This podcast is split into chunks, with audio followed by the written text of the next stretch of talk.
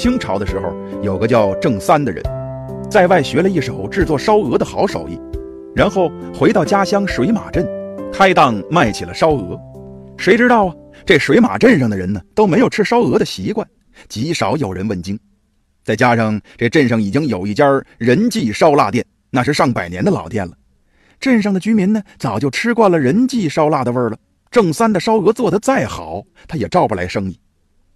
这一天，郑三做了两只烧鹅，一大早啊就推到镇上摆出来了，直卖到日落西山，这烧鹅都凉透了，只卖掉了几只鹅腿。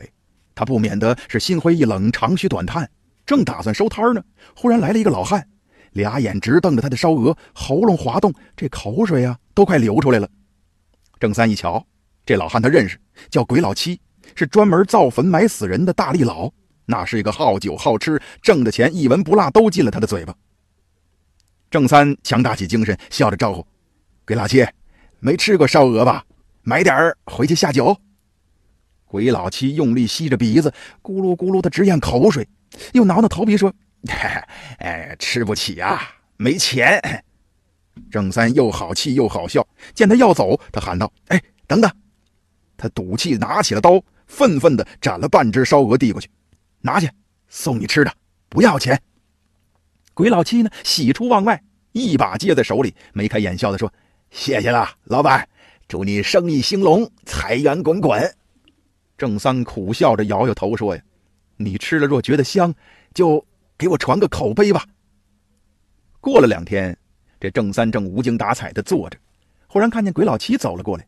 他站在烧鹅档旁，也不说话，只是笑嘻嘻地望着。郑三不禁暗暗地笑骂了一句，心说：“这家伙尝到了甜头，这回又来了。”鬼老七，你等会儿再来，我要是有剩下的，就给你拿走。鬼老七呀，连连答应，却没走，而是蹲在地上等。对他的烧鹅那是赞不绝口，说完全可以跟人记烧腊的任何一种媲美。郑三呢，闷闷不乐地说：“嗨，那有什么用啊？”根本没几个人买啊！鬼老七歪着脑袋一想，那是大伙儿不知道，要是尝过了，肯定都跑来买了。他一直蹲守着烧鹅，眼看着这日头落西了，果然还剩下大半只没卖掉，不禁他是喜上眉梢。郑三也不食言，斩了一半给他。鬼老七把这烧鹅捧在怀里，这才欢天喜地的走了。第二天。郑三收摊的时候，看见仁记烧腊店的任老板打这经过，任老板瞧了瞧他，拐了过来，冲他拱拱手说：“郑老板，生意好啊。”郑三觉得他说话有点阴阳怪气的，没好气的答应道：“好好好，任老板，要不要买点烧鹅回去尝尝？”任老板呵呵一笑：“嘿嘿，免了。我虽然不卖烧鹅，可家里呀就是开烧腊店的，来你这儿买烧腊，那不是让人笑话吗？”说完，冲他摆摆手就走了。郑三正生气呢，鬼老七跑来了，指指任老板的背影说：“哎，他来这儿是买烧鹅吗？”郑三一听更来气了：“买个屁！人家怎么会买我的东西呢？除非日头打西边出来了。”说罢，他抬头瞧了瞧天色，叹了口气，手起刀落，斩了一块烧鹅递给鬼老七：“拿去吧，以后你就是有钱买，恐怕也吃不到了。”鬼老七惊叫道：“哎呀！”你不卖了？郑三两手一摊，你也看见了，这生意怎么做得下去呀？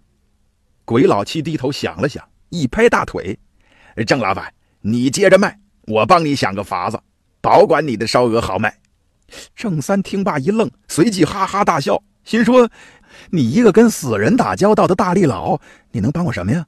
吃了我的烧鹅这份心就够了。”过了一天，郑三忽然看见鬼老七匆匆跑来，神秘兮兮地对郑三说。等会儿任老板来买烧鹅，你千万不要卖给他，记住了啊！说罢，不等郑三回话，就急急忙忙的跑了。郑三摸不着头脑，这鬼老七莫非鬼上身了？说的话没头没脑的。任老板怎么会来买我的烧鹅呢？正琢磨呢，突然看见任老板朝他走了过来。任老板来到了摊前，有点不好意思的说：“郑老板，嘿嘿，给我来一只啊，要整只的。”郑三惊得差点失声叫了出来。鬼老七神了，还真有未卜先知的功能呢。郑三想到刚才鬼老七交代的话，心说呀，他至少不会害自己吧。